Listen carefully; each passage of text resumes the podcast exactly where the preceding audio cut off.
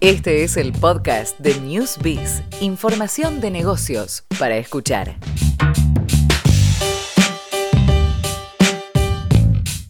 Le damos la bienvenida a Lucas Saúd, fundador de Labyrinth. Hola chicos, ¿cómo están?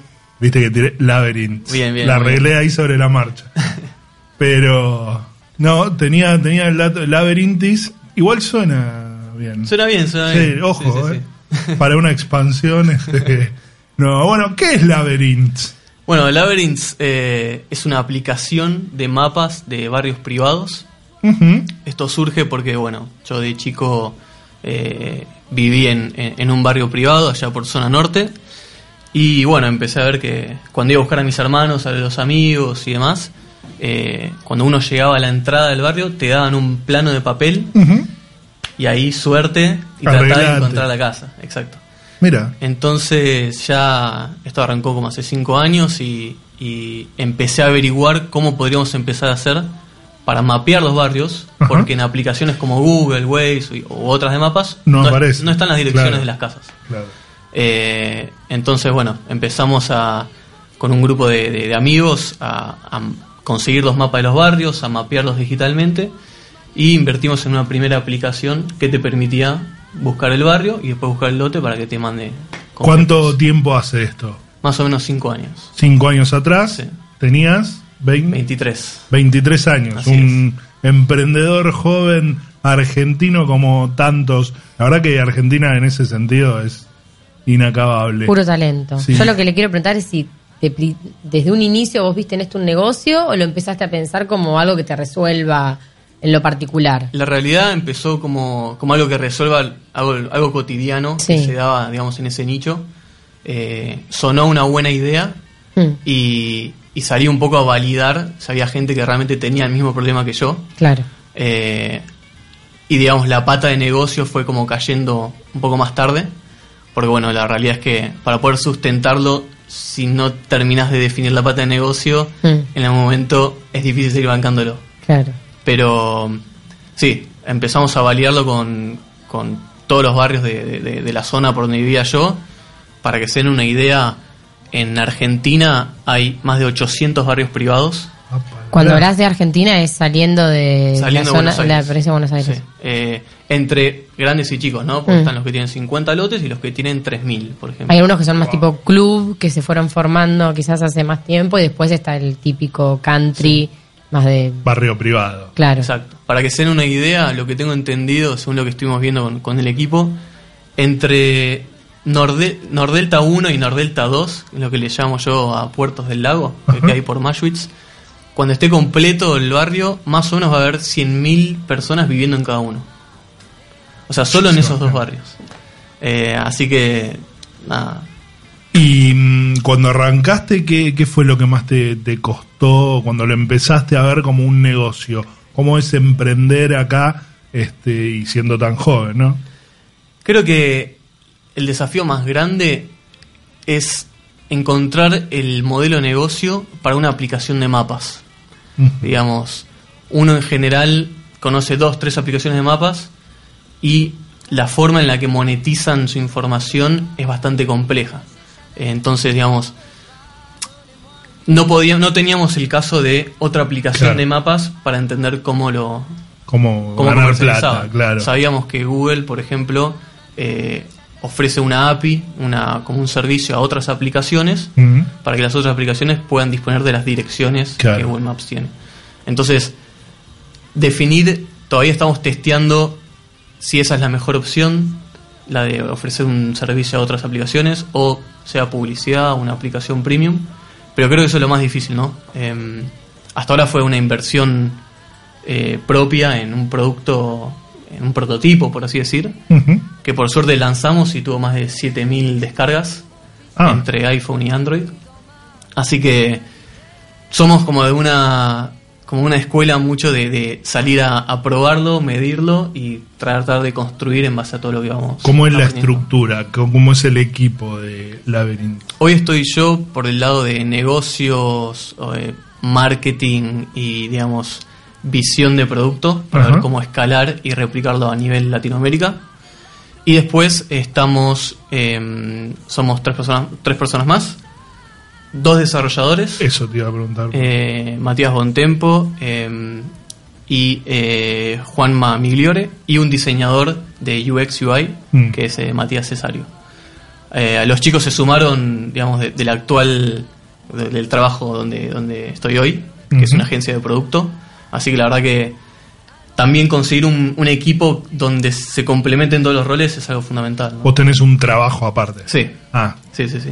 todavía no, no es un medio de vida. Todavía no, todavía no. La verdad Pero, que... pero crees que sí o apostás a eso como que, que Sí. puede. ¿Hay Sí. mercado para esa app? Hay mercado y de hecho eh, tuvimos varias reuni- reuniones con Google Maps a nivel eh, Latinoamérica. Ajá. Eh, presentamos la aplicación, nos comentaron que es un nicho que ellos aún no han logrado mapear por un tema de flexibilidad y por un tema de priorización también. Y esta persona que, que nos contactó de Google Maps, eh, que era de México, nos hizo presentar también la aplicación para Google Maps Estados Unidos y Europa. Mira, Así que tuve la oportunidad de compartir un Hangouts eh, entre las tres, digamos, entre Y los tres no te da un poco de vértigo, digo, es Google, te puede robar tu proyecto así pequeño y transformarlo en algo, eh, ¿hay una cuestión ahí legal de, de registro o es más No, la verdad confianza? que es... Yo sé que por las conversaciones que vengo teniendo con ellos, tienen Mm. la tecnología y los recursos para hacerlo, Claro, pero ellos mismos me han comentado, digamos, que eh, hoy no es eh, su mayor prioridad y que si yo logro y con el equipo logramos hacerlo escalable y replicable a nivel país, Chile, Uruguay, Claro. Brasil, eh, por un tema de volumen y de crecimiento, habría un acercamiento capaz más posible. claro, ¿no? sí, se puede absorber de alguna manera el Exacto. proyecto. o sea, los barrios privados es un fenómeno global. Yo pensé que se daba acá nomás. No, sí, eh, Argentina te diría que es el país con que yo entiendo con más barrios privados, Ah, pero Uruguay, Chile, México, Brasil, que es gigante también. mira, Sí. no, no, no había caído en la cuenta eso. Y bueno, ¿y hoy cómo es la actualidad de la empresa? Y hoy, eh, ¿En bueno, qué están trabajando? ¿Cuáles son la- las perspectivas que ven? Sí, lo que hacemos con el equipo es juntarnos fuera de horario laboral eh, y, y empezamos a derivarnos las tareas para lo que es desarrollo de, de producto de la aplicación. Ahora se van a venir algunas funcionalidades nuevas. Para que se den una idea, si alguno usa la aplicación y, digamos, y va a la casa de un amigo, tiene que decirle, che, ¿y vos en qué lote vivís? En este, ok. Y cada vez que la usa, eh, tiene que preguntar el lote, buscar en cuál era el lote que vivía. Bueno, una de las funciones que se vienen es poder guardarlo con tu nombre o con el nombre de tu amigo. Y después algo que estamos empezando a meterle mucha más fuerza es el tema de que la gente se anime a mapear y a subir los mapas. ¿Cómo es eso? Por un lado, eh, hoy lo que se puede hacer desde la web es, si vos sos un usuario de Labyrinth y fuiste a buscar un barrio y no lo encontraste, podés sugerir que subamos un barrio.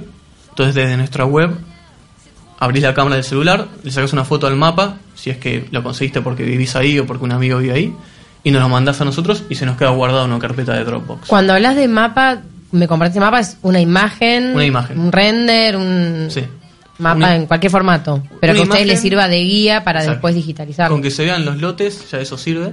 Claro. Entonces vamos recolectando mapas por un lado y vamos mapeándolo de manera interna. Claro. Y después, por otro lado, la funcionalidad, digamos, futura y la más fuerte es que vos desde la aplicación puedas empezar a marcar los lotes que, que están faltando. Un ejemplo claro es, vivo en un barrio cerrado, eh, quiero ver si mi lote está marcado en la aplicación, veo que no, entonces desde la aplicación ubico mi ubicación y marco un pin, Claro. como lo haría en Google Maps, y ya lo comparto a, a nuestra base de datos. Eh, mi pregunta, Lucas, es: ¿los country, los barrios privados, no tienen mapas de su country? Sí, tienen mapas, algunos, la mayoría. Ajá. Eh, El tema es que no- lo compartan no y que lo quieran comparten. subir a una aplicación. sí, muchas veces se nos acercan eh, pidiéndonos por favor que subamos su mapa. Claro, es- Eh, otras veces, increíblemente, eh, ¿Se cierran? se cierran y es algo que a mí todavía me sorprende porque conocen muy bien el problema que hay en, las- en las guardias, la gente frenando en cualquier lado, Mm. manejando por cualquier lado para, para encontrar la casa. llegar, claro. aparte es un servicio más, incluso de ellos, hacia Exacto. sus habitantes. Claro, pero ¿no? muchas veces el que, el que se va a vivir a un country no quiere que sepan dónde está o no quiere que lo ubiquen o tiene que ver una cuestión de seguridad también. Eh, pero no va a decir Juan Pérez vive aquí. Exacto. Sí. Es como eh, que como llego. Google Maps, todo eso. Sí, sí, Vos sí. ubicás una dirección. ¿Quién vive ahí? Pero digo que se debe generar todo eso alrededor, de me van a ubicar, me van a saber dónde estoy, como Yo creo que no es tanto el miedo por ese lado, porque siempre es información anónima, digamos. Claro. Claro. Son las direcciones de las casas. Sí creo que hay un montón de... Hay como un proceso burocrático, eh, porque lo hemos hecho en algunos barrios, hemos presentado la aplicación a comisiones eh, para mostrarles el producto a ningún Claro. costo. Y hemos logrado que lo difundan en la cadena de mails de los propietarios e incluso en algunos de los barrios reparten un plano con un código QR de la aplicación para que la próxima vez te la bajes y no tengas que ni usar papel ni perderte. ¿no? claro. Eh, Claro, por ese También lado es una sí cuestión generacional, me imagino, ¿no? Cada vez más recurrimos al teléfono para todo y es como que se transforma en algo normal. exacto. Sí, ta- también puedo creer por ahí que el country dice, no, yo voy a hacer mi propia... Sí. Digo, por ahí puedo ver el tema de que no te quiera dar los mapas.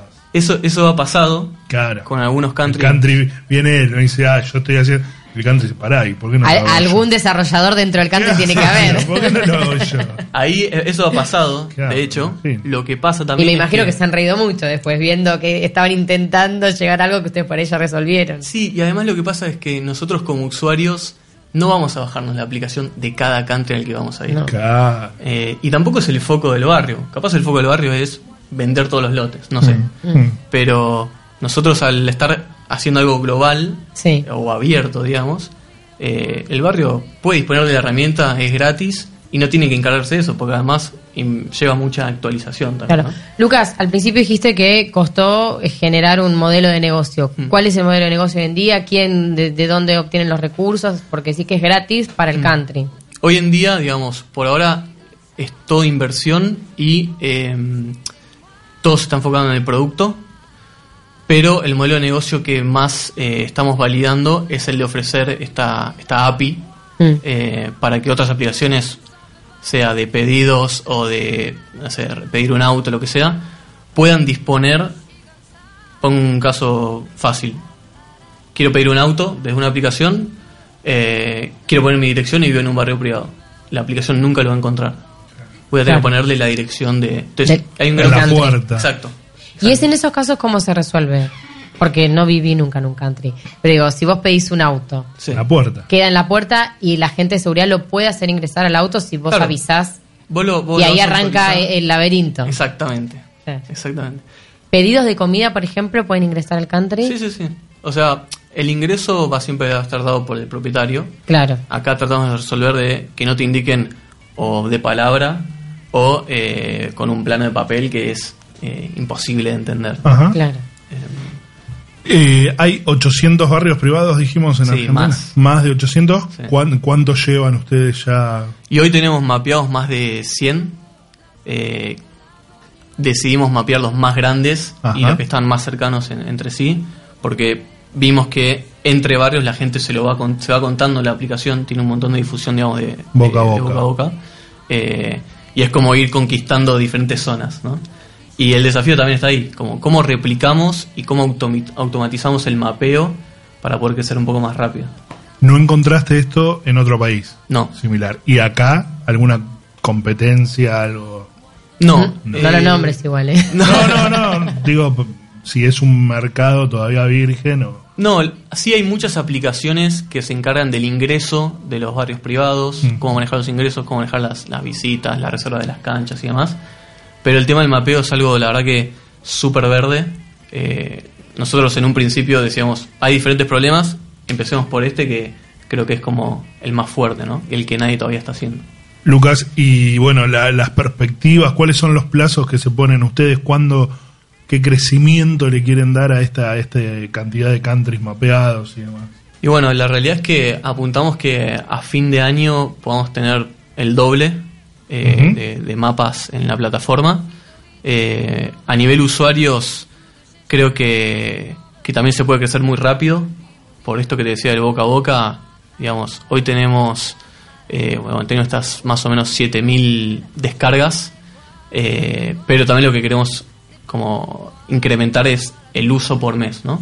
Eh, creemos que con algunas movidas de, de difusión y, y, con algunas campañas de, de email eh, podemos llegar a tener, digamos, el doble también de, de, uh -huh. de, usuarios. La repercusión que encontraron en el usuario de country y eso, bien, sí. le han tenido buena acogida. Sí, sí, la realidad es que desde los planos que se reparten hasta las madres, que son capaz uno de los usuarios más...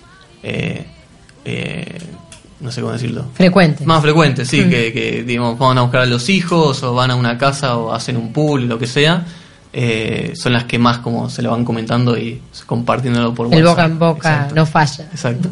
Muy bien, bueno, Labyrinth, señor, señora, este mapa para que usted pueda moverse, pueda ingresar a un barrio privado, un country y no perderse en el intento, acá de la mano de Lucas Saud, su fundador, todo el éxito con, con este desarrollo Labyrinth. Labyrinths.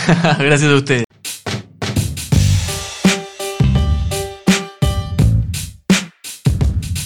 www.newsbiz.com.ar Información de negocios.